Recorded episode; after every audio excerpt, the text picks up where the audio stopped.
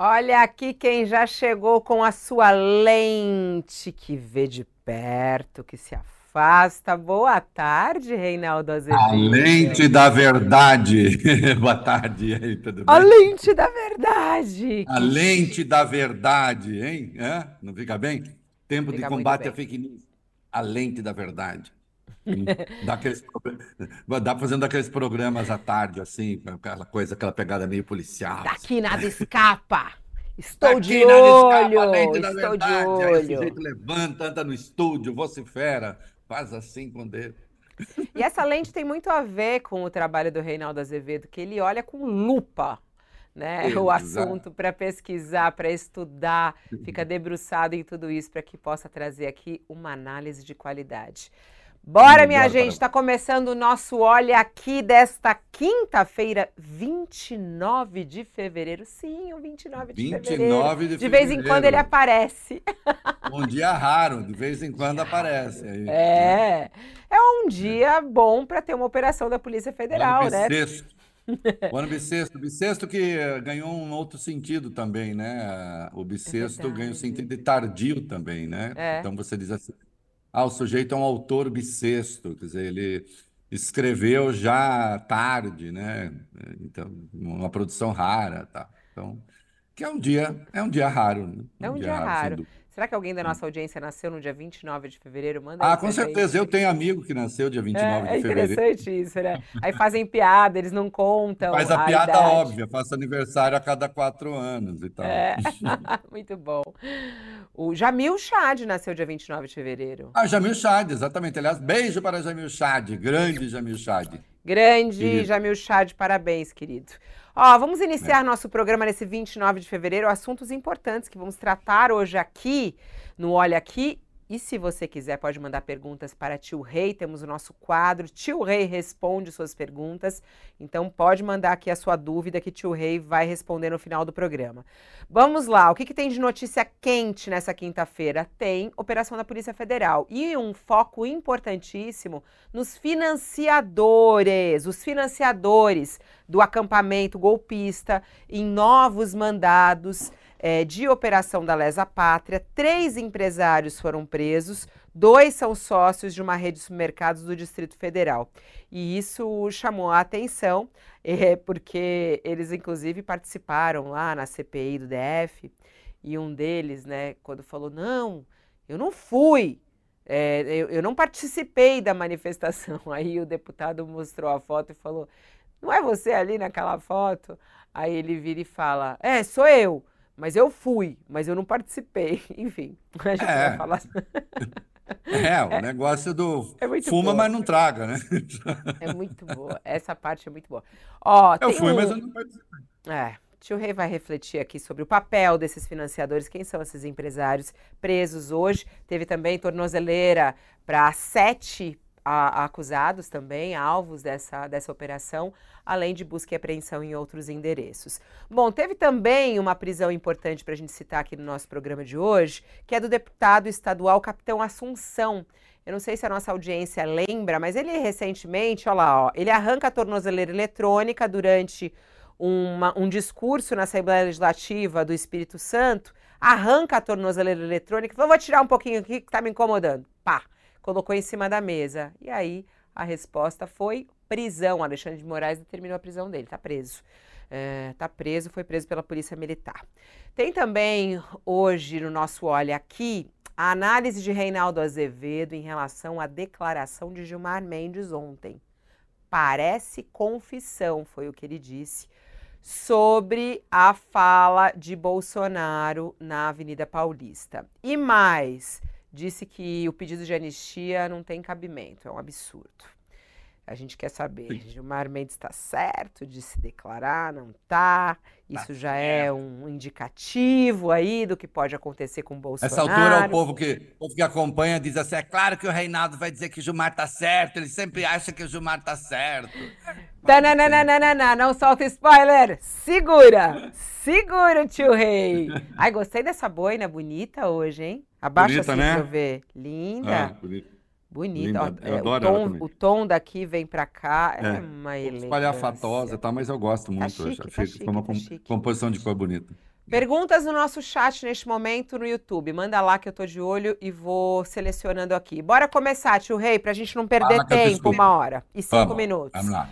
Operação da PF, Lesa Pátria, mais uma etapa. Nessa, o foco em três empresários, principalmente, que foram detidos né, nessa fase. Dois deles são sócios de uma rede de supermercados, melhor atacadista em Goiás, é o Joveci Xavier e Adalto Lúcio. O outro detido é o Diogo Galvão, que foi preso em São Paulo e ele é, atua numa empresa da família no ramo de madeiras.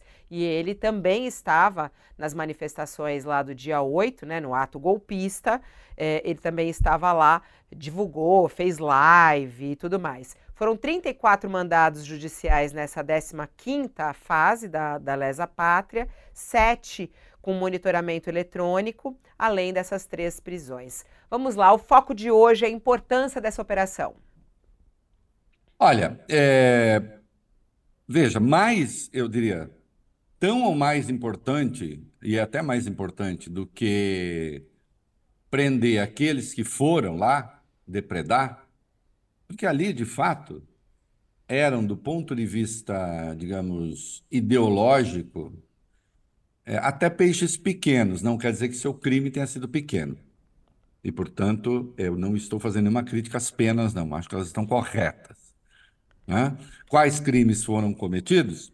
Atentado ao Estado de Direito, tentativa de golpe de Estado, organização criminosa, portanto, as penas estão corretas e, a rigor, são até brandas, porque uma coisa preciso dizer, né?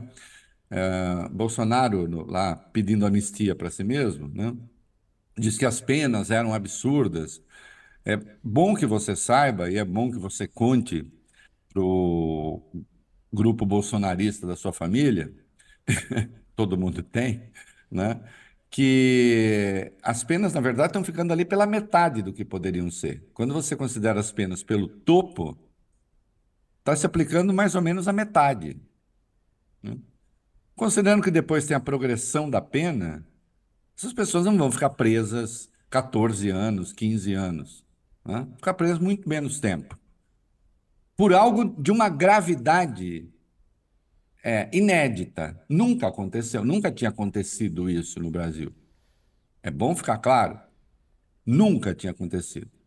Foi a primeira vez que você teve um assalto aos três poderes a sede dos três poderes ao mesmo tempo. Mas voltando. De qualquer modo, essas pessoas, é, na organização, elas são a, a ponta, né? quem vai executar ali. Agora, quem planeja, quem financia, eu diria, é, merece um agravo da pena, meu juízo. Porque esses, além de tudo, nem correm o risco, muitos deles. Né? Um ou outro foi ali e tal, mas tem gente que financiou e não foi. Né? É, como diria Padre Vieira, esses não têm nem a coragem de correr o risco, deixa que os outros corram. Além de tudo, somam aos crimes também a covardia. Então, chegar a, aos financiadores, que é uma das etapas, porque depois tem, e até agora não se chegou ainda, né? Depois tem aqueles que planejaram isso tudo. E é nesse momento do planejamento que duas investigações vão se imbricar, vão se cruzar, que é a do golpe, uma delas a do golpe propriamente, aquela que está sendo conduzida no âmbito do inquérito 4781, em que Bolsonaro e os generais estão envolvidos, né, e o seu entorno ali, e esses inquéritos, que são três, do ataque do dia 8 propriamente. Porque aí essas coisas se cruzam. Que nós já sabemos, nós já sabemos que ainda antes do Bolsonaro, de o Bolsonaro encerrar o mandato, já há evidências disso, o Mauro Cid já conversa com outro golpista sobre dinheiro, sobre financiamento de operação, um lá dos tais dos kids pretos, dos militares da Força Especial. Então, é fundamental que haja o cruzamento dessas duas é, apurações, porque aí a gente vai ter o quadro, então, do que realmente aconteceu. essa estamos numa fase agora, que é a turma que financiou, né? os empresários que financiaram. Se você olhar aí, certamente gente endinheirada, mas assim, não tem um grande empresário. Será que não teve? Não sei. É preciso ver. Eu tendo a achar que sim, eu tendo a achar que não é só o dono do supermercado. Né? Que, aliás, né, eu até notei aqui, o cara é dono de uma rede de supermercados no DF. Certamente está vendendo mais e lucrando mais agora do que no governo Bolsonaro, não é mesmo, senhor? Eu tenho a certeza disso. Né? Eu tenho a certeza que até para o seu negócio, o senhor estava fazendo a escolha errada. Né? Está vendendo mais agora.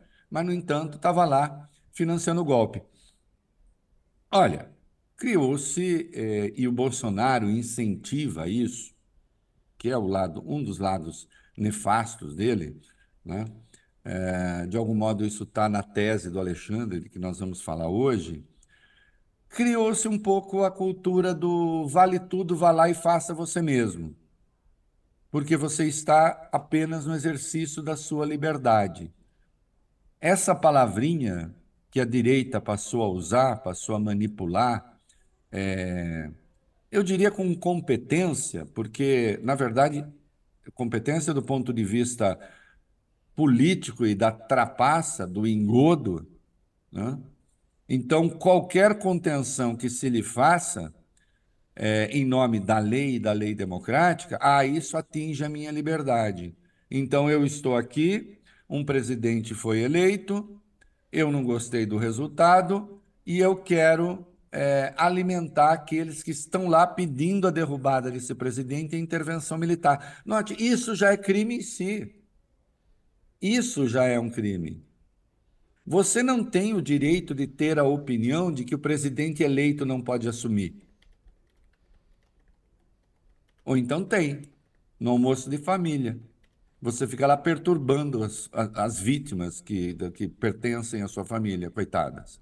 E fica lá defendendo o golpe de Estado com a boca cheia de macarrão. Pode fazer? Pode.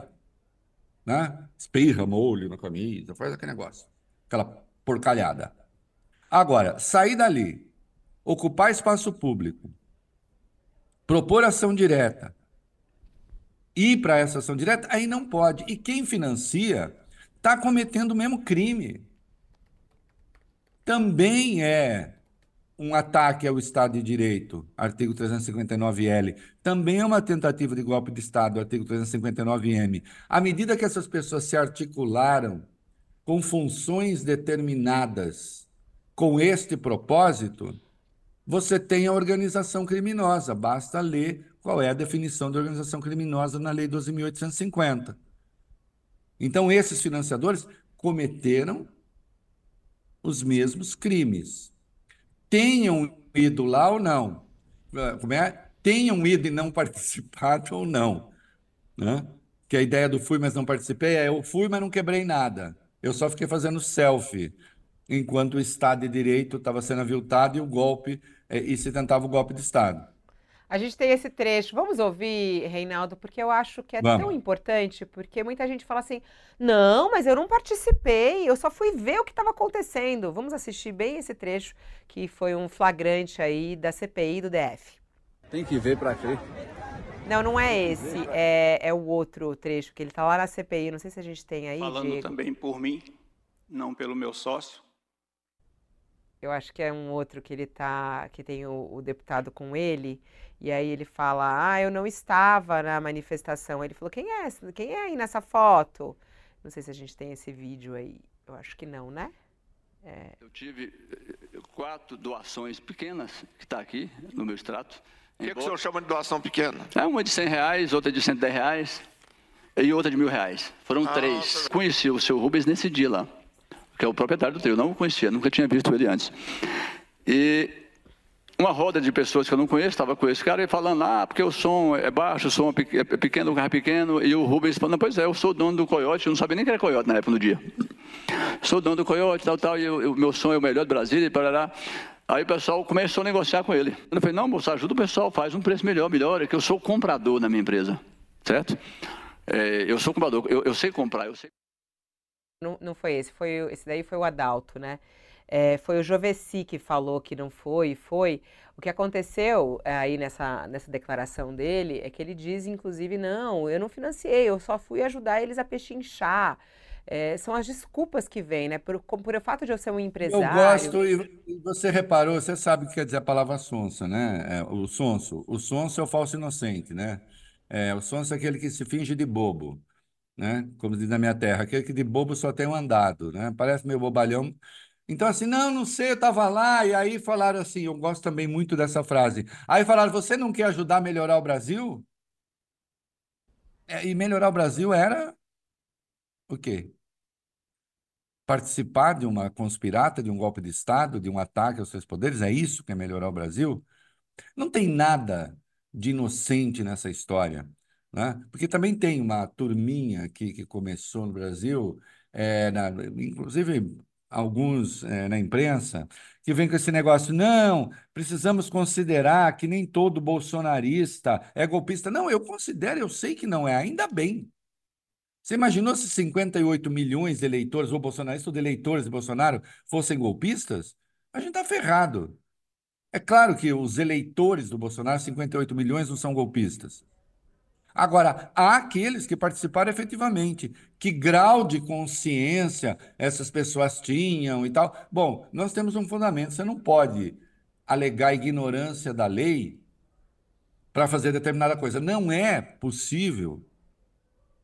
Não é possível que alguém ache que atacar a sede dos três poderes, que participar desse tipo de coisa, que é, se concentrar num quartel para pedir a deposição de um presidente eleito, não é possível que essas pessoas achem que isso é legal. Não é possível que elas ignorem que isso seja crime, não é? é fosse assim, não conseguiriam nem é, chegar ao fim do dia. Não conseguiriam sobreviver. Não, a elas gente achou sabem. aqui, Reinaldo, o vídeo, só para ilustrar, vamos colocar, que a gente prometeu.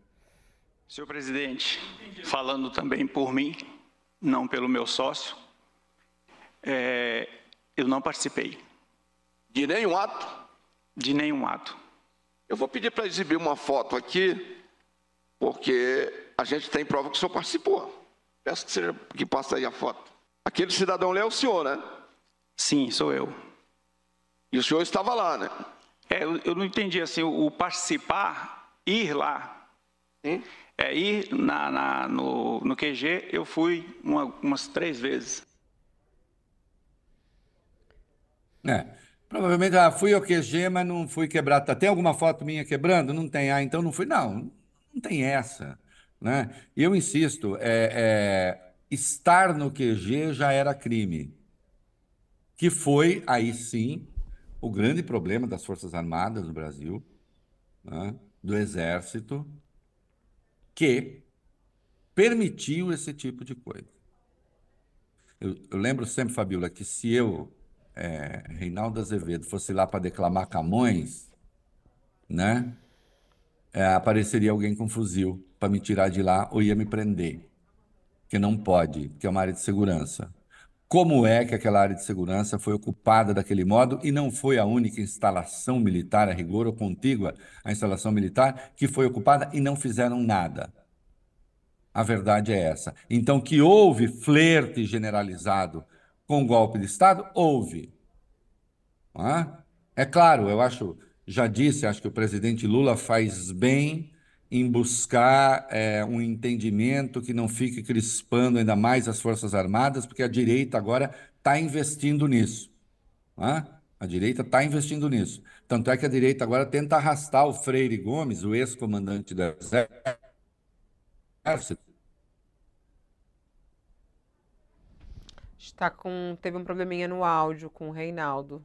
Tá ouvindo? Opa, o microfone parou de funcionar. Seu áudio não tá vindo. Sua imagem tá vindo boa, mas seu áudio não. Fala um pouquinho, deixa eu ver.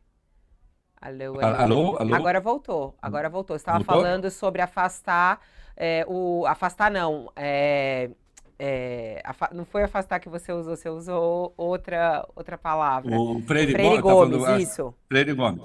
Então você vê, é, o Exército, é claro que as Forças Armadas sabiam que estava em curso. Aquele, aqueles acampamentos jamais poderiam ter sido tolerados. Foram. Foram porque, de algum modo, houve um flerte no, na linha vamos ver no que isso vai dar. É? Havia um ministro da Defesa que estava, a gente vê pela reunião de 5 de julho, irmanado no propósito do presidente de interromper o processo eleitoral, de intervir antes das eleições. Isso tudo está claro. Não há dúvida a respeito. Né? Não há dúvida a respeito da tentativa de golpe. E, portanto, a orientação que ia dele partia, acabava chegando aos comandantes militares. É evidente. Né? Agora, por exemplo, a extrema-direita está tentando ver se consegue arrastar o Freire Gomes, que é uma pessoa que tem uma boa reputação entre os militares, consegue arrastar o Freire Gomes no rolo na linha você era o chefe e deixou, então a culpa é sua. Também, não só do general Teófilo que disse: ok, o presidente assina que eu vou lá e boto tropa na rua. Né? Então, é, houve sim essa, essa conivência absurda das Forças Armadas. Insisto, Lula faz bem em não crispar o ambiente com os militares, porque a extrema-direita quer isso, tanto é que está investindo nisso. Agora, é, não dá para fazer de conta que não aconteceu o que aconteceu. E é isso que eles querem. Né? Agora, o Bolsonaro foi para a praça, por quê? Porque ele quer interromper o processo de investigação. É muito bom que essa operação venha na mesma semana, né? começou no domingo com a intervenção, e hoje tem essa operação para dizer a investigação não vai parar. Não vai parar e nós chegaremos aos mandantes. Nós chegaremos àqueles que organizaram essa patuscada. E houve, e houve método naquilo, e houve gente especializada em promover desordem ali. Tá? Isso fica claro. Não era só um bando de Zé Mané, coisa nenhuma. Tá? Uhum. Nós não podemos esquecer que nessa tentativa de golpe de Estado houve tentativa de atentado terrorista. Tentativa não, houve um atentado. É que a bomba falhou. Porque senão teria acontecido uma tragédia. Tentaram explodir um caminhão de combustíveis ao lado do aeroporto de Brasília é? na véspera do Natal.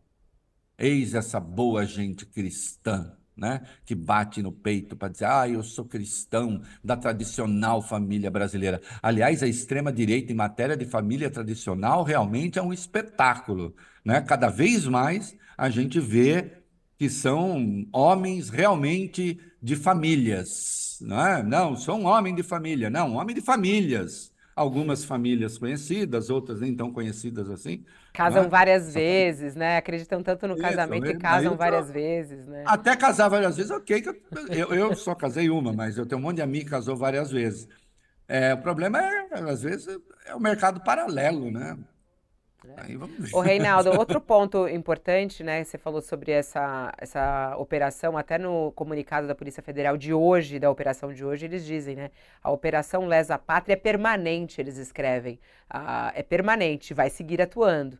E teve um outro ponto que eu Sim. achei interessante. Hoje o foco é nos financiadores. Então, esses dois grandes empresários. E aí a gente lembra a situação dos QGs, né? Porque assim, não era um acampamento ali qualquer. Não, gente, tinha restaurante, tinha lanchonete 24 horas, tinha é, caixa d'água para abastecer para os chuveiros vários banheiros químicos, quer dizer, uma grana. Cinco cozinhas ali. profissionais. Cinco cozinhas profissionais. Isso. Cozinhas profissionais, industriais. Então, assim, grana, grana que tinha nos QGs. E fora isso, o prejuízo ao patrimônio público do 8 de janeiro. No comunicado da Polícia Federal de hoje, eles falam que o valor, né, o prejuízo ao patrimônio público brasileiro pode chegar a 40 milhões de reais. E na determinação de hoje, é, eles também deixaram indisponíveis os bens e ativos e valores dos investigados. Então, esses empresários, além de terem sido presos, eles também estão com os bens bloqueados por conta desse prejuízo aos cofres públicos. E faz muito bem, atenção, é... nós não podemos tratar esses crimes como coisas corriqueiras, assim, ah, não aconteceu nada de muito grave. Não, é muito sério. É muito sério, das coisas mais sérias da República. Articular um golpe de Estado, o que é que, o que, é que pode haver de mais grave no caso da, da, da, da democracia? Do que a tentativa de um golpe de Estado ou, eventualmente, um golpe de Estado realizado. Mas, no caso realizado, é a hipótese que golpista não é punido e é punido quem lutou contra o golpe. Então, não tem. É... A punição há de ser exemplar até para que desestimule outros a fazer a mesma coisa. Porque esse é um tipo de crime, e nós estamos vendo, que lida com pessoas que são é, é, bem posicionadas, digamos assim, na hierarquia social. É gente que tem a certeza de que não será alcançada pela lei. É gente que tem a certeza de que nada vai acontecer comigo. E quem é que dava esse exemplo? Quem é que gozava da impunidade temporária para estimular golpe de Estado, se não o chefe da nação? E aí você tem uma das evidências do caráter deletério da atuação de Jair Bolsonaro, porque ele estava protegido por uma maioria que ele construiu inicialmente na Câmara, no caso de impeachment poderia chegar ao Senado, ele tinha também, mas no caso na Câmara, com orçamento secreto, com as emendas do relator, ele tinha uma maioria na Câmara e ele jamais seria atingido pelo impeachment, porque não passaria. Precisaria de dois terços da Câmara. Mesmo que o presidente da Câmara botasse para tramitar o pedido, não contaria com o apoio de dois terços dos deputados. Portanto, crime de responsabilidade, ele jamais responderia. Né? Só para quem não, não, não acompanha no detalhe, o crime de responsabilidade é o impeachment, que, evidentemente, só pode ser é, é, posto em prática, exercido, quando a pessoa está no exercício do mandato. Terminado o mandato, não tem crime de responsabilidade mais. E existiram os crimes comuns. Hã? Os crimes comuns não morrem com o mandato os crimes comuns sobrevivem ao mandato. Mas no exercício do mandato, mesmo por crime comum, o presidente só pode ser processado com autorização de dois terços da Câmara. O STF pede à Câmara, quer autorização para processar. Precisa de dois terços. Se não houver dois terços, não há processo. E não havia. E, ademais, para tanto, também seria preciso que a Procuradoria da República apresentasse a denúncia.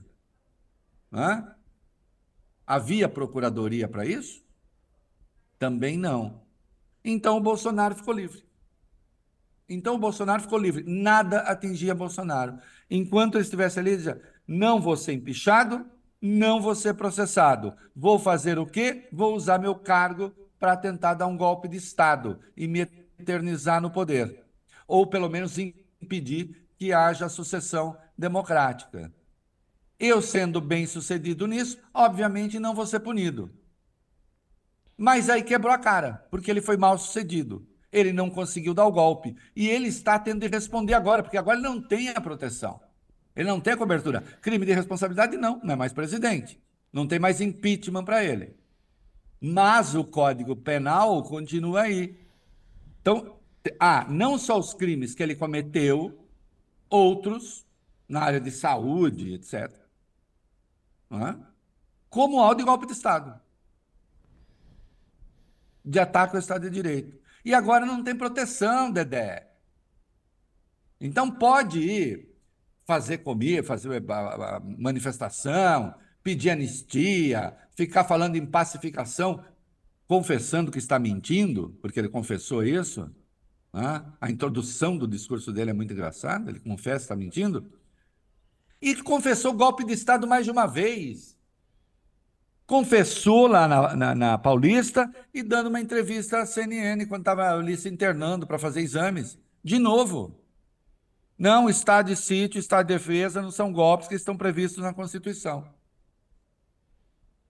estão previstos, mas não para tentar impedir a vitória do presidente, a, a posse do presidente eleito, ou então a eleição. porque você vai perder. Agora, é claro que quando o Bolsonaro fazia isso, passou o que para o cidadão comum? Cidadão comum. Passou o que para os seus militantes?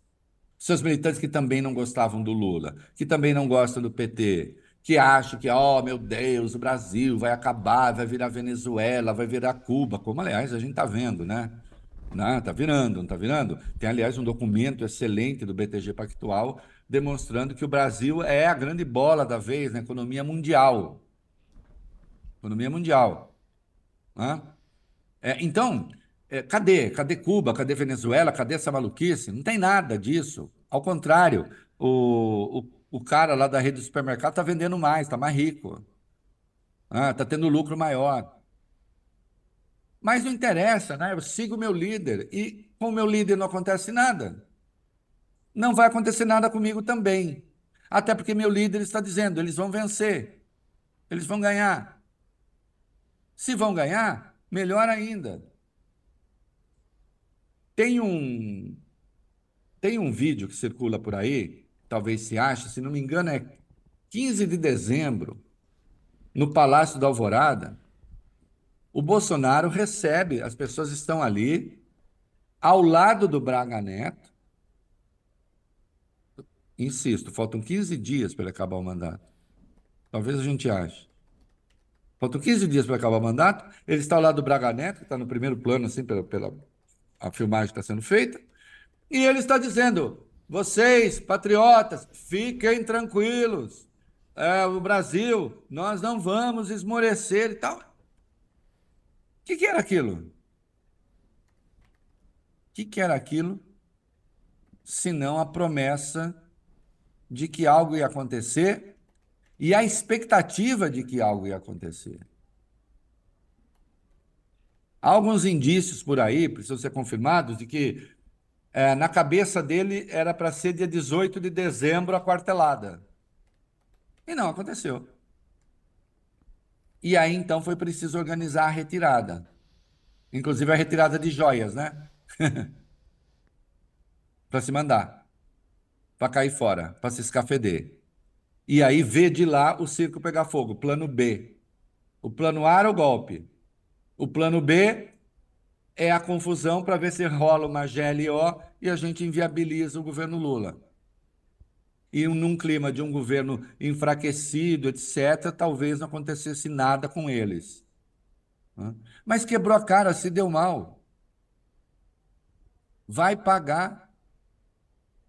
E vai pagar muito caro. Né? Tem, tem amigos, empresários, onde ele disse, é, precisava parar com isso também, porque. E não, não é gente golpista, nada, não, nem gosta do Bolsonaro, mas o país precisa de tranquilidade. A tranquilidade do Brasil está em punir golpistas. Não haverá tranquilidade enquanto houver gente organizada, influente, achando que pode dar golpe de Estado. Não haverá tranquilidade enquanto houver gente poderosa, influente, achando que basta reunir gente na praça, que então a gente, a gente empareda a justiça, faz chantagem é, e ela vai fazer aquilo que a gente quer. Não há tranquilidade assim. A segurança jurídica do Brasil. A segurança jurídica do Brasil está em prender os golpistas. É nisso que está a segurança jurídica do Brasil. Essa é a questão primeira Todo o resto é secundário. Muito importante, mas secundário. Garantir a democracia é a questão primeira. A, a, aliás, é a principal tarefa do Lula. Eu entendo que quem não enxerga isso, com a devida vênia, enxerga muito mal. É, é pior do que eu na miopia física, porque aí se trata de miopia histórica. Minha miopia física é fabulosa, mas não acho que a histórica não. É, é, é, uma, é, uma, é um erro grave não considerar que a principal tarefa deste governo, e acho que está indo muito além disso, mas a principal tarefa é conservar a democracia, conservar o Estado de Direito, que foi aviltado, que foi agredido, que saiu cheio de escoriações. Quando eu me lembro que faz apenas um ano e um mês que aqueles vagabundos fizeram o que fizeram, e aí nós temos esse tipo de manifestação na praça, né? Nós temos um pastor Malafaia lá no papel de político, porque aquilo não é coisa de pastor, gritando que Supremo é o povo, atacando é, o Supremo Tribunal Federal na prática e repetindo o mote daqueles que estavam quebrando o Supremo, porque quando estavam quebrando o Supremo, frases que se ouviam as, eram sinônimas de Supremo é o povo. Aqui é o verdadeiro povo, não é o Supremo que é o verdadeiro povo. Agora o povo chegou, agora o povo está mandando seu recado. Então o verdadeiro povo chegou ao Supremo, ao Congresso, ao Palácio, que é a negação da democracia. Quem foi o artífice disso tudo? Mas não é um artífice presuntivo, quer dizer, não, tá, não é um artífice assim, estou supondo é, que, que seja. Não. Eu pego quatro anos de fala do Bolsonaro e eu encontro ele defendendo o golpe de Estado dia sim, dia não, ou dia sim, dia também. Incentivando os atos golpistas. Insisto, já tratei aqui, isso é importante, vocês verão que isso será importante no futuro. Na reunião do dia 5 de julho, que é a reunião que está sendo feita para impedir a eleição, porque é esse o objetivo da reunião, é o que fica claro na sua fala, é o que fica claro na fala do general Heleno, na fala do, do, do Anderson Torres. O que, que o Anderson Torres está dizendo ali? Olha aqui, todo mundo vai se zoder aqui, hein? Ou a gente faz, ou todo mundo vai se foder. Não é? Augusto Heleno dizendo, é soco na mesa antes. Bolsonaro é antes, porque senão é sangue. Então, aquela reunião é para não fazer a eleição. E ali um passo que o Bolsonaro anuncia é a reunião com os embaixadores. Que então anunciar ao mundo, olha, o processo eleitoral brasileiro é fraudulento, se preparem, porque nem eleição haverá. Não há escapatória não é escapatória. Tá? E o 8 de janeiro, insisto, é a consequência desse processo. É o plano B, porque o plano A não deu. O Reinaldo, acabou de chegar um vídeo bem interessante para a gente colocar, um flagrante que aconteceu há pouco lá no Tribunal Superior Eleitoral e o Alexandre de Moraes falando sobre a defesa da democracia. Acho que casa muito com o que você está falando, né? Esse mundo é, é, é, ilusório que alguns vivem o Alexandre de Moraes ele fez uma ironia de um comentário crítico sobre ele que foi lido durante uma sessão lá da corte agora pela manhã. É, vamos ouvir esse trecho, vamos assistir esse trechinho. É, mais adiante, o, Pi, o, Piper, o Piperno, Piperno é um outro jornalista, né? Muito conhecido também. O Piperno vive no mundo da lua, que quem está dizendo é o, é o Constantino, colega dele, não sou eu. Este mundo de Narnia, esse mundo de Nármia, onde o Alexandre de Moraes é o defensor da democracia. É, na prática, o que nós temos na empresa em que ele, Piperno, trabalha. Uma censura imposta, que eles mentem, que não Isso, impuseram. Só. Eu gostaria só de lembrar que em Nárnia não há democracia, porque Aslan, que é o leão, que é o rei, só para recordar ao, ao agressor. É, é, é isso mesmo. Ah, é ah, muito ah, bom isso, eu sabia que você ia gostar. Olha só, Reinaldo, esse flagrante foi agora há pouquinho, né? Alexandre de Moraes estava é, lá, esse é um julgamento, eles estão ali discutindo é, o julgamento de uma representação apresentada pela coligação do presidente Lula contra o economista o Rodrigo Constantino, né, o, o, que também participava lá da Jovem Pan, e a Rádio Jovem Pan. E nesse trecho lido aí pelo ministro Raul Araújo, o o Alexandre fala, não, em Nárnia não, porque lá não tinha. É, Nárnia não havia democracia. É, o, aí uma coisa que, enfim, é, a, a, a extrema-direita inventou um Alexandre de Moraes que é um ditador, que toma decisões unilaterais, que vai, que dá soco na mesa. Isso não, não existe. Né? Até porque as decisões do Alexandre sempre, sempre, sempre passam pelo Pleno. Né? Há algumas decisões iniciais, liminares, etc., mas que depois, no TSE e no STF, são submetidas aos demais ministros. Né? Então, é, acusar o judiciário é, é, é sempre muito curioso que defensores da ditadura, defensores do golpe militar, defensores da intervenção militar, acusem o judiciário de ser é, é, ditatorial. É claro, é o poder que os enfrentou. Porque não foi o Congresso. Infelizmente. Infelizmente, não foi o Congresso. É por isso que eu, quando vejo o Rodrigo Pacheco sempre tão convicto em criar limites para o Supremo, atendendo à extrema-direita do Senado, para garantir a reeleição, a volta à presidência do Davi Alcolumbre, que é seu aliado, né, um voto bolsonarista, é, é por isso que eu lastimo profundamente que um advogado que já foi ligado ao AB de Minas Gerais, né? É, feito senador, um ano e um mês depois do ataque ao Supremo e à sede dos outros dois poderes, eleja o Supremo como um problema a ser corrigido. O Supremo enfrentou o golpe coisa que, infelizmente, o Congresso não fez. E não fez, o que eu vou dizer é muito duro, e não fez porque estava comprado. Estava comprado por emendas. Não é? E não havia ali força suficiente dos senadores decentes, dos deputados decentes, para enfrentar o tirano. Ao contrário, esse Congresso referendou duas PECs, duas propostas de emenda à Constituição inconstitucionais para ver se garantia a vitória a Bolsonaro.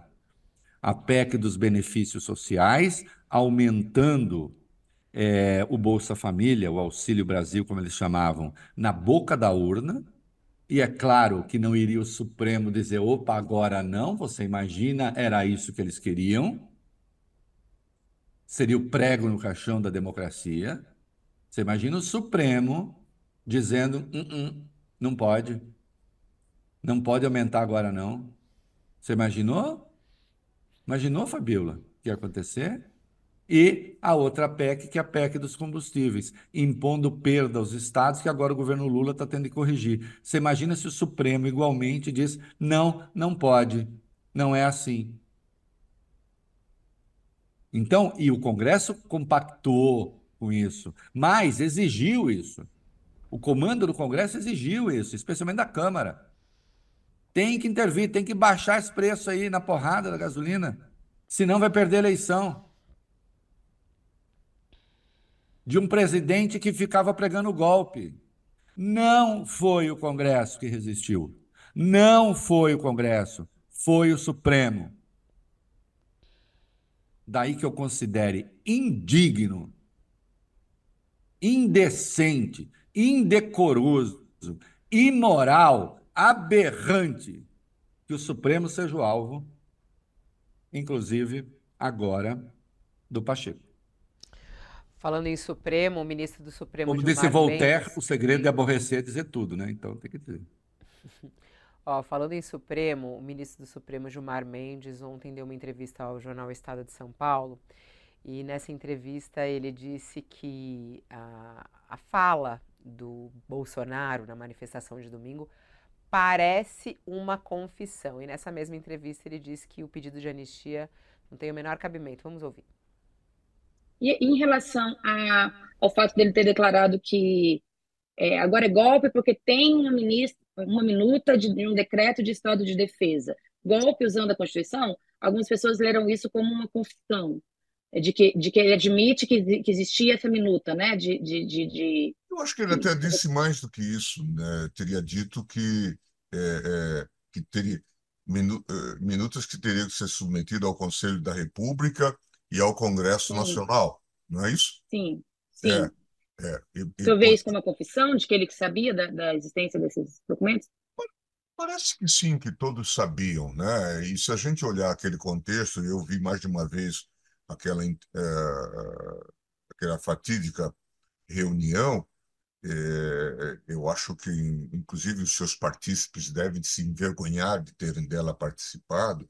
É, eu acho aqueles que, de fato, não têm nada mais com isso, mas devem botar na sua biografia como uma nota negativa. Mas se nós olharmos aquela reunião, nós vamos ver é, que não se tratava de um grupo que estava ensaiando um domingo no parque.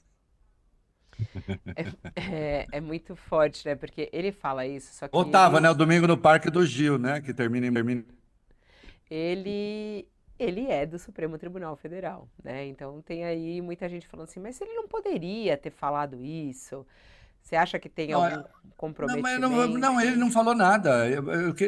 ele foi indagado, disse, parece que sim. Vai, não está antecipando. Aliás, não parece que sim? Todo Nossa, mundo falou isso. Não é, né? não é que parece que sim. É. É. Confirmado depois para a entrevista CNN. Ele foi mais explícito ainda na entrevista CNN. Mais explícito. Não antecipou nada. Disse, olha, eu, é, é disso que você está falando? É. Parece que sim, mas não sei. Vou ver. Não está antecipando. De jeito nenhum. E parece que sim mesmo, ora. Bolas. Ah, faz o seguinte, alega o impedimento do Gilmar, vamos ver se vocês conseguem a hora do julgamento. Ora, vão se catar. Ah, o ministro falou aquilo que é absolutamente óbvio. pelo que está aí, aí o ministro nem discutiu a minuta. Ele foi para a reunião do dia 5, a reunião golpista, ele se estendeu ali sobre a reunião do dia 5. E na reunião do dia 5, era o quê? Para quê? Não é para golpe? Era, né? Ali antes da eleição ainda. Hum? O problema é que as coisas foram se frustrando. Tentaram o golpe da eleição, não deu.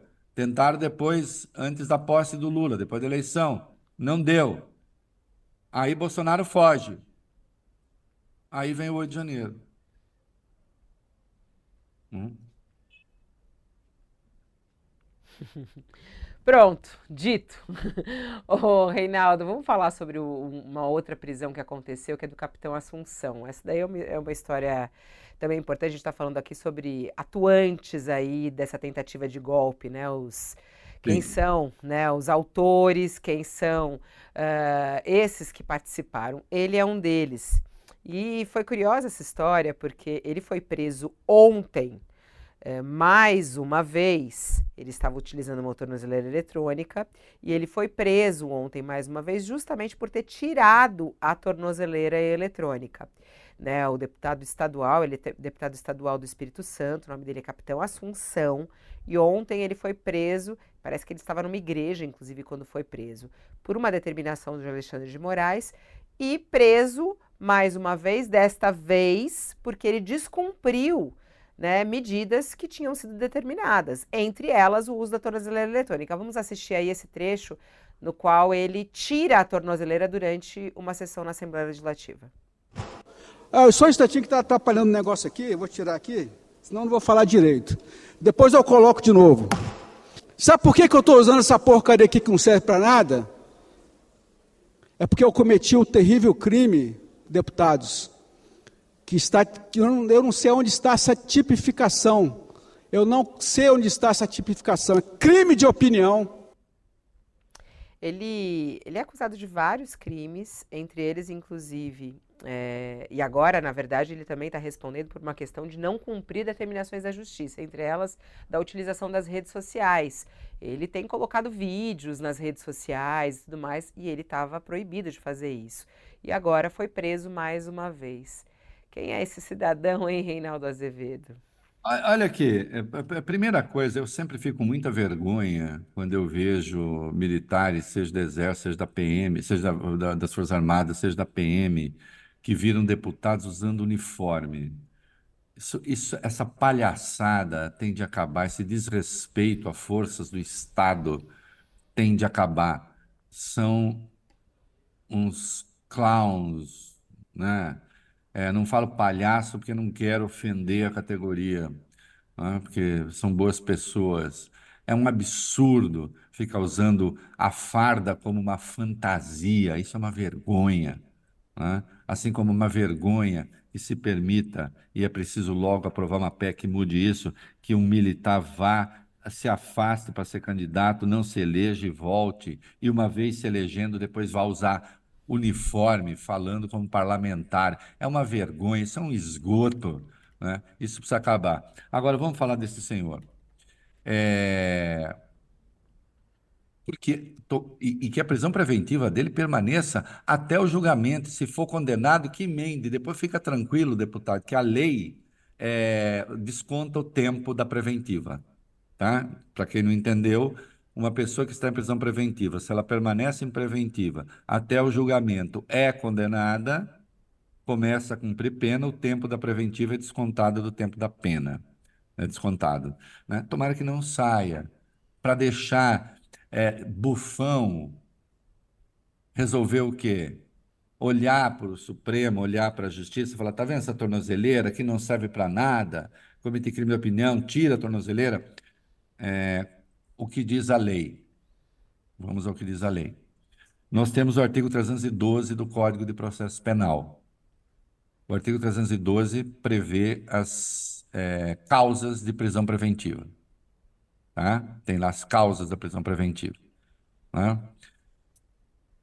Que é quando o sujeito é, representa um risco à ordem pública, à ordem econômica, para manutenção, então, da ordem pública, manutenção da ordem econômica, quando há risco da instrução criminal, isto é, a pessoa pode bulir com prova ou testemunha, e quando há risco de não cumprimento da lei penal, que é fuga. Mas aí é um parágrafo nesse artigo 312 que diz o seguinte: há uma outra possibilidade de prisão preventiva. Se o sujeito deixa de cumprir medidas cautelares distintas da prisão, que estão no artigo 319 do Código de Processo Penal. Então, alguém pode deixar a prisão, por exemplo, com tornozeleira eletrônica, com a determinação de não é, entrar em contato com outros investigados, de não participar das redes sociais, são medidas cautelares.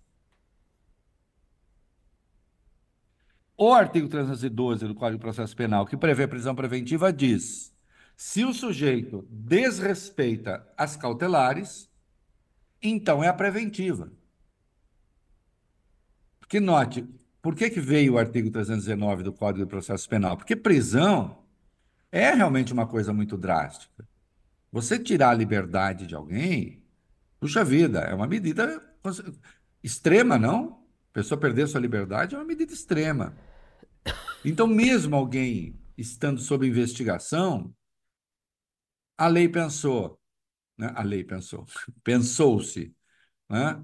vamos ter um conjunto de medidas, que estão no 319 do Código de Processo Penal, que são as medidas distintas da prisão. Quando eu digo medidas distintas da prisão, presta atenção, Fabíola, eu estou dizendo, na verdade, poderia estar preso, mas vamos fazer essa coisa que é menos gravosa. Agora, se o menos gravoso não adiantar, vai para o mais. E ele deve ter achado que não ia acontecer nada. Que é um pouco uma coisa que eu noto é, nesses extremistas mais é, exacerbados e tal. É, eles vivem um pouco numa realidade paralela mesmo. Mas aí, querido, fazer o quê? né? É o cara que está vendo que não é, mas ele quer que seja, né? Não, não vai me acontecer, um pensamento mágico. Ou então assim, será que se eu provocar agora, eles terão a coragem de me prender? Ah, por que, que alguém não teria coragem de prender o senhor das couves? Qual é o nome dele mesmo? Eu... É o Capitão Assunção. Deputado. O Capitão Assunção, eu nem decorei o seu nome. Veja, o senhor é um golpista, mas é um golpista de quinta categoria. Né? Ai, ai, vamos abrir para as perguntas? Tem muita coisa chegando aqui. Coloca a vinheta do tio Rei e responde.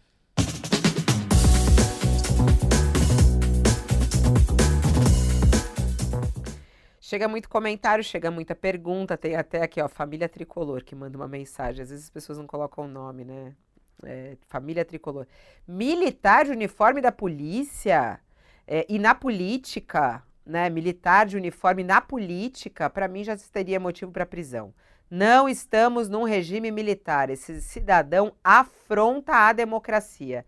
Ele só quis comentar, nem quis fazer pergunta. Infelizmente pode, isso tem que ser proibido. É inacreditável isso. É inacreditável isso.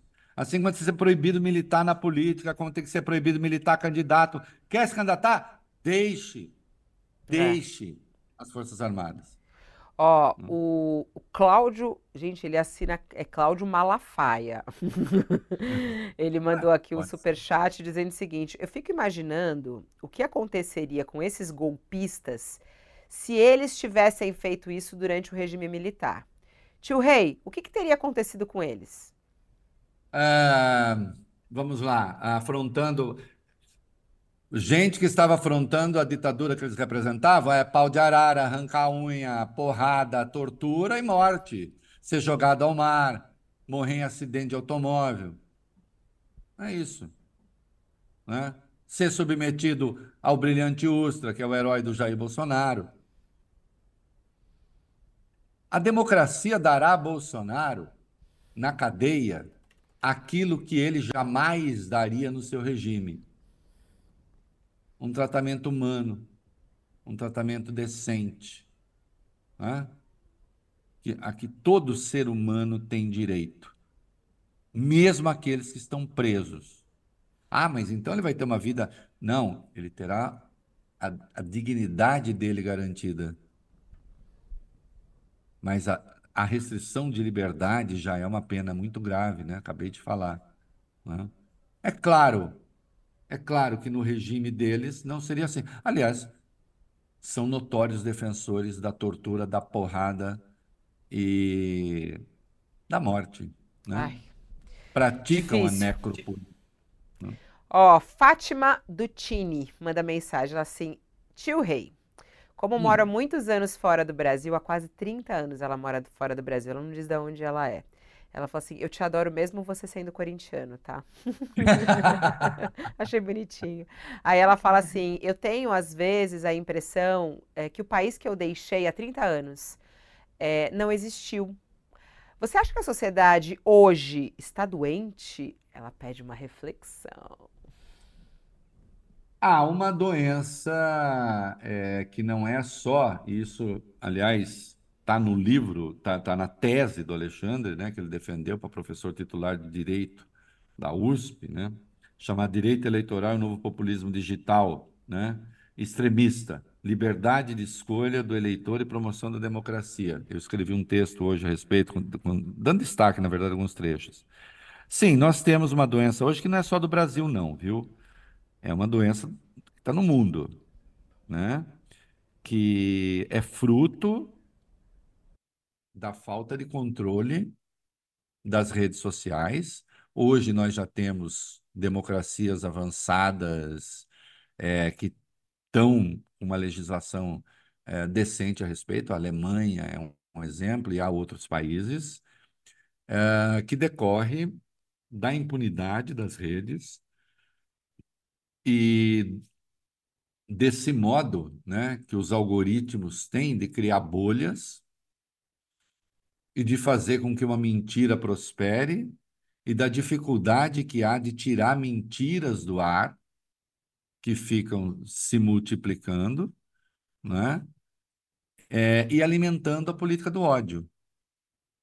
Então, digamos que é, pessoas que odeiam e que têm ideias absurdas, sim, essas sempre existiram né?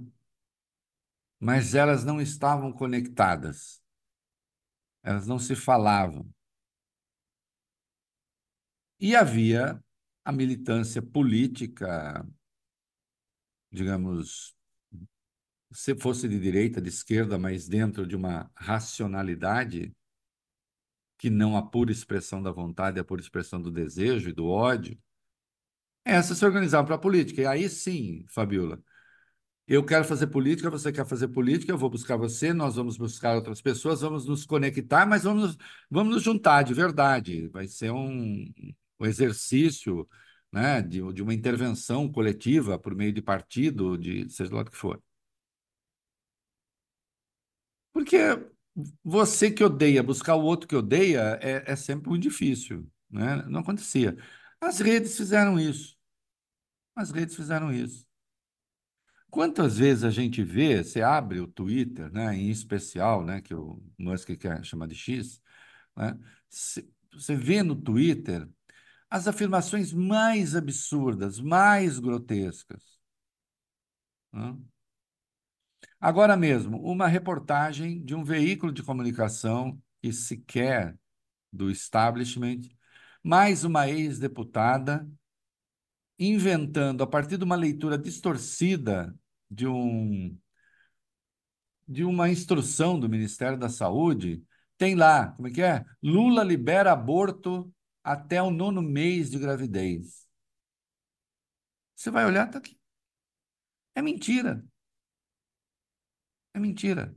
Só que isso vai se multiplicando porque ele, isso vai sendo selecionado. Os que têm interesse nisso vão recebendo e vão passando adiante.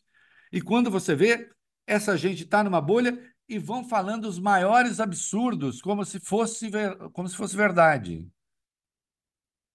Essa campanha do ódio, essa política do ódio, infelizmente está na Europa, está no Brasil, está nos Estados Unidos, está nas democracias. Curiosamente, nas ditaduras não, porque ali já é ditadura mesmo. Só, só o ódio que o poder aceita que pode ser veiculado. O que ele não aceita, não. Né? E, portanto, o ódio não ameaça a democracia, porque a democracia não há. E não ameaça a ditadura, porque a ditadura tem como responder, ela vai lá e mata. Qual é, o, qual é a dificuldade da democracia que a gente defende? é que a democracia que a gente defende, ela tende a atuar segundo regras. Ela tem limites. Ela tem ritos para punir crimes. Ainda bem, porque senão seria ditadura. Só que essa gente desafia esses ritos. Essa gente usa, inclusive, o vocabulário da própria democracia para fraudar a democracia, uma coisa que o Alexandre aponta na tese dele. Hã? que ele diz no livro, que ele disse outro dia, é, na, na, aula inaugural da USP, da volta das, da, das aulas da, da, São Francisco, Faculdade de Direito, qual é a palavra que a extrema-direita mais usa hoje? Liberdade. É a palavra que mais usa, liberdade. Agora, a liberdade é igualmente um exercício de responsabilidade. A liberdade é um exercício de limite, na verdade a, a velha máxima de que minha liberdade termina onde começa do outro, que as pessoas não entendem muito bem, porque fica parecendo que é uma passagem de bastão, né? Ah, eu sou livre até aqui, agora você vai ser livre daqui para lá. Não é isso. É que a minha liberdade existe vis-à-vis a liberdade do outro. Também. Portanto, eu não posso tudo.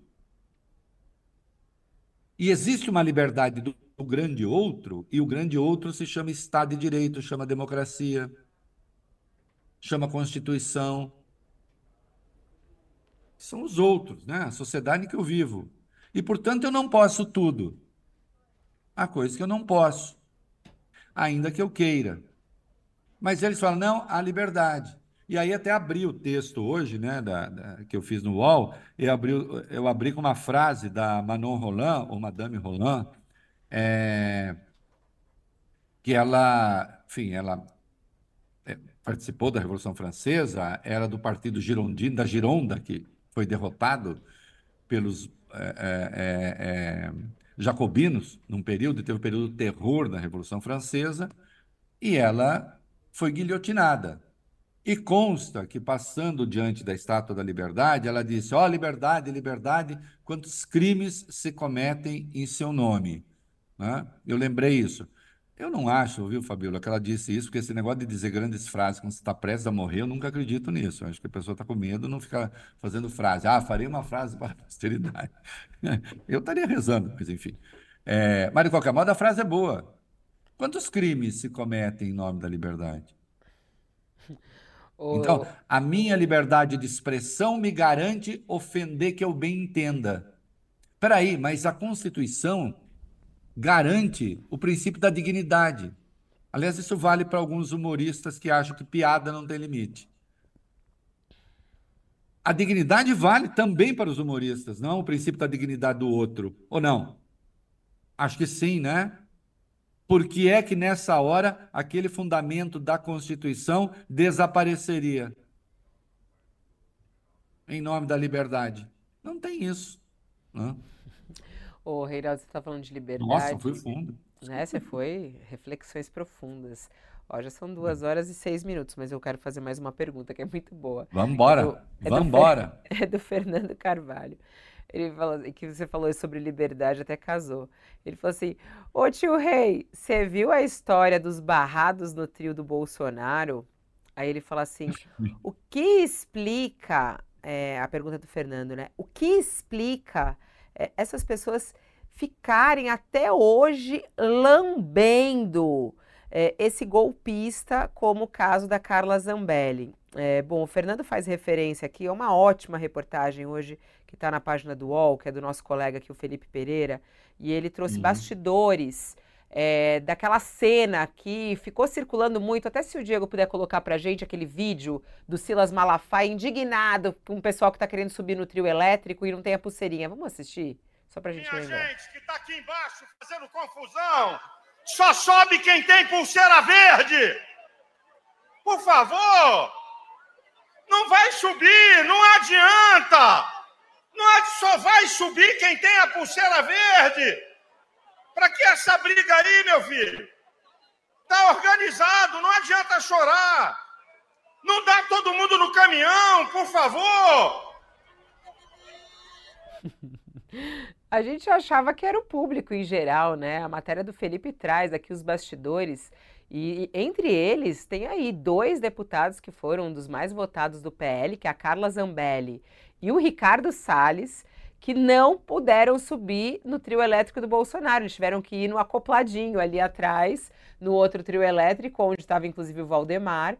E entre também esses barrados estão ex-ministros de Bolsonaro, como o general Pazuello, é, o deputado Osmar Terra e até mesmo o deputado Mário Frias. Bom, Silas Malafaia diz que é picuinha, entendeu? É, ele falou assim: esse Ah. pessoal que ficou esperneando, eles só pensam neles, o ato foi maravilhoso e eles só querem aparecer.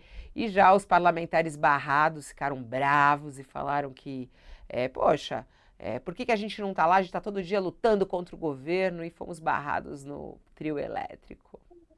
Veja, a- a- vamos lá, Carla Zambelli. Sem o bolsonarismo é o quê? A Carla Zambelli tem o seu próprio eleitorado? Não. Ela meio caiu em desgraça ali, depois que ela fez aquela cena patética com uma arma correndo atrás de uma pessoa na, na véspera da eleição. Muitos atribuem a ela, inclusive, derrota eleitoral. Então ela tem que ficar ali, né? O, o Ricardo Nunes, provavelmente, ou o Ricardo Salles, olha só, né? O Ricardo Salles, provavelmente, por causa do Ricardo Nunes, porque ele virou um adversário, aí ficaria uma coisa, sei lá. É, agora, a sujeição voluntária ainda é uma inclinação, né? É, gigantesca dessa gente. Marcos Duval parece que estava também, né? Aquele que lá atrás tentou provocar o impedimento do Alexandre com uma história ma- maluca. É, é uma gente que não existe sem Bolsonaro. É uma gente que, se o Bolsonaro falar isso, se reconheça. Se o Bolsonaro falar amanhã, é, Ricardo Salles não é de nada, Ricardo Salles acabou. Ricardo Salles não conseguia se eleger deputado estadual, quando ele pertencia a um movimento chamado Endireita Brasil. Né? É, ele não conseguia se eleger deputado estadual. E aí virou um deputado supervotado, Bolsonaro. Carlos Zambelli, mesma coisa. Né? Que depois pegou os votos, inclusive, da Joyce Hasselman. Porque quando eles marcam uma pessoa, a sujeição tem que ser ali. A, a Carla Zambelli vai continuar a beijar o chão de Bolsonaro, lamber o chão de Bolsonaro, não importa o tratamento que ela receba. que ela precisa disso para ter voto, ela não tem voto dela. E se cai na rede do ódio deles, acabou. Como a Joyce acabou como política. Agora parece que quer voltar, mas enfim. Se voltar, tem que ser numa repaginada, né? É, não estou fazendo alusão a, a, a, digamos, a fase fitness. Estou dizendo repaginada ideológica. Ela não pode mais falar em nome do bolsonarismo. Vai ter que ser outra coisa para conseguir se eleger vereadora, que seja, tendo sido a deputada mais votada em 2018. Então essa gente toda depende dele. Ele sabe disso. E ali um ato que foi organizado por ele, por Silas e tal. E eu gosto desse jeito do Silas, né? O Silas tem meio um jeito meio botequeiro, né? Ó, oh, meu filho, não sei o que e tal. E de vez em quando rola um evangelho e tal. Ah, esse jeitão que o antigo Flávio Rangel definia, antigo não, quer dizer, faz muito tempo que ele morreu, infelizmente, mas que ele definia como estilo deixa que eu chuto, né? É, é, vamos lá, zagueirão. Ó, oh, para a gente finalizar o nosso Olha Aqui de hoje, tem até uma pergunta aqui sobre literatura. Fazia tempo que não aparecia coisa de literatura, as pessoas estavam mais assim, acaloradas. É o Ricardo, mandou até um super chat. Ele falou: sou de Maringá, sou muito hum. fã do grande tio Rei. Por favor, Opa. pergunte ao tio Rei. Augusto dos Anjos foi injustiçado pelos poetas da época, como por exemplo Love Black. A sua única obra, Eu, é linda. Ele quer saber se ele foi injustiçado. Eu acho que, assim, é, ele é um poeta do intermédio, né? Quer dizer, ele, ele é do.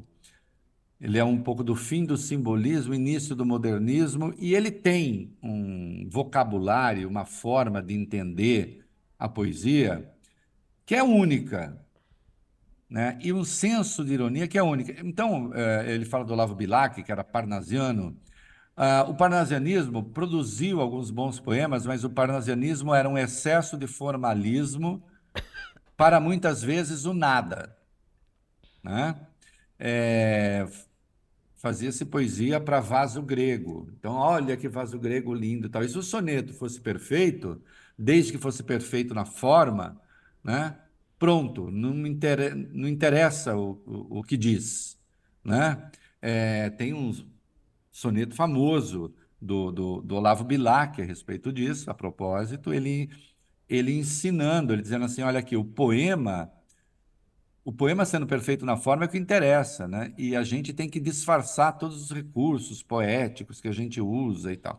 E o Augusto dos Anjos, primeiro, ele tinha um pessimismo é, alastrante, eu diria. Né? Os poemas dele são poemas pessimistas, são poemas irônicos, tem uma, eu diria, uma agressividade existencial que os parnasianos, por exemplo, não compreendiam. Né?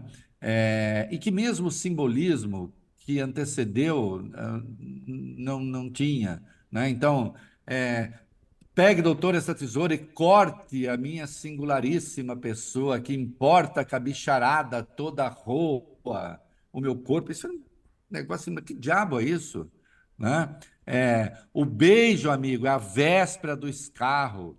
Né? E termina, escarra nesta boca que te beija. Né? É maravilhoso. Né? É maravilhoso. Um único livro, você lembrou eu. Né?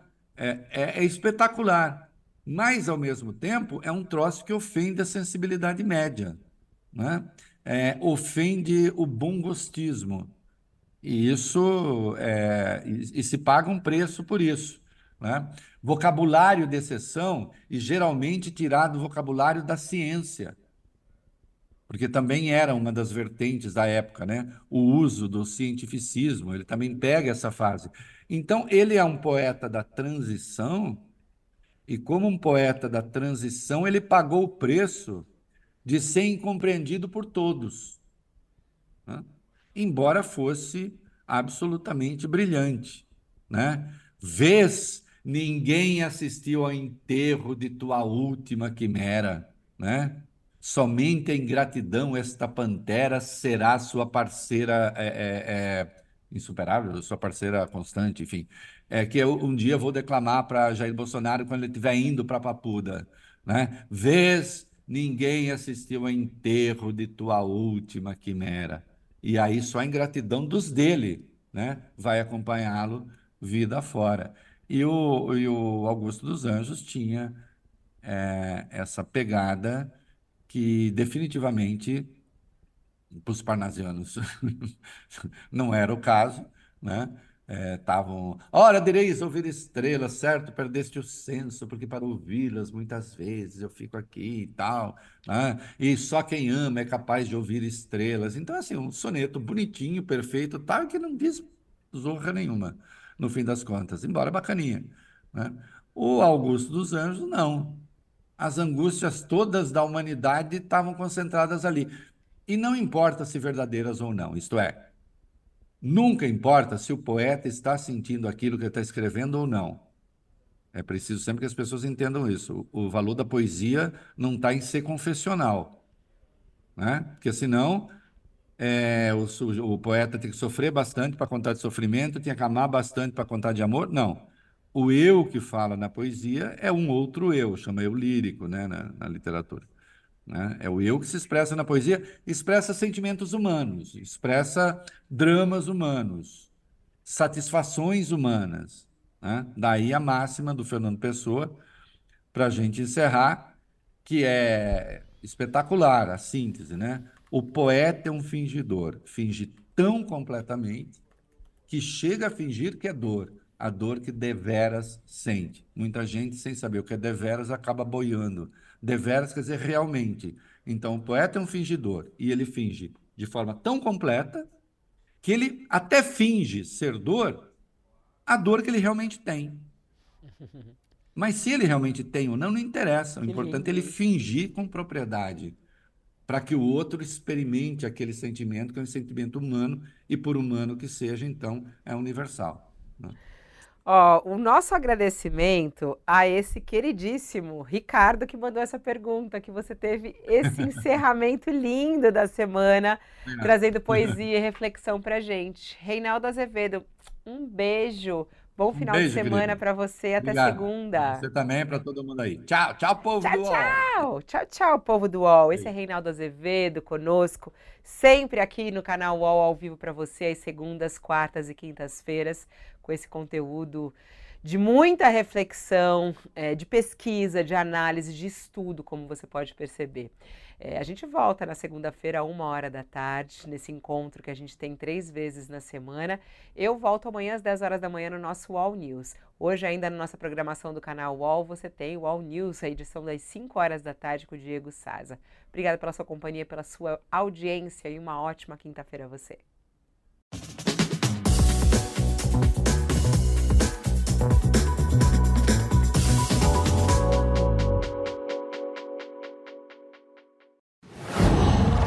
Qual?